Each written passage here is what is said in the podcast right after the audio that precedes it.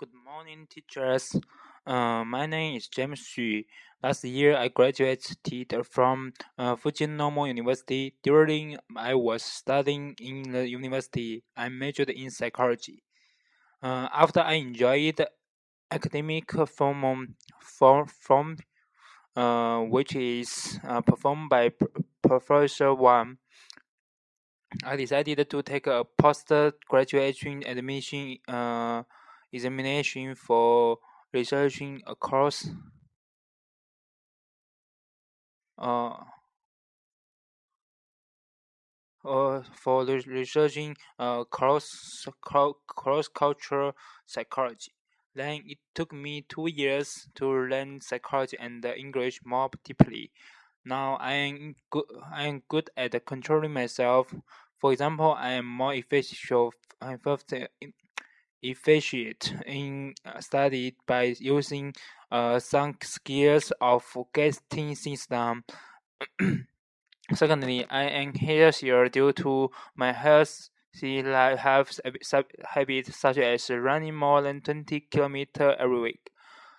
Uh, I believe that I can study better here because I am a I am hardworking and eager to learn. Besides, I have read more than 20, uh, more than 18, 80, uh, 70 years, 70 books about psychology, philosophy, and so on since uh, I come to Shanghai on January 1st.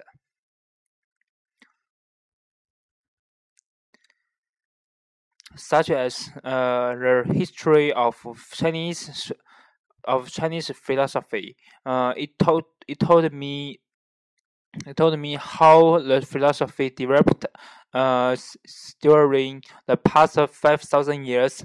Moreover, I have read psychology of uh, cross cross cultural communication and understanding social psychology across cultures.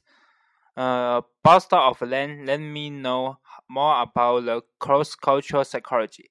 In the coming three years, I will focus on study and apply myself to press uh, more than three papers because I want to do, be a psychologist as my lifelong career.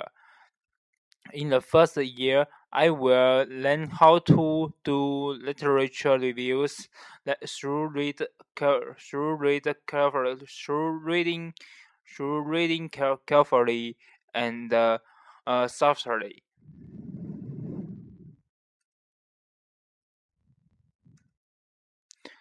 Uh, in the second year, I will try to uh, I will try my best to uh, finish my work in the research finish my work in the uh, research group. Finally, I need to finish my uh, I need to complete complete it. I need to complete my graduation since uh, with the help of tutors and uh, tutors uh, and uh, uh, classmates. During my spare time, I like to ride bike and play basketball.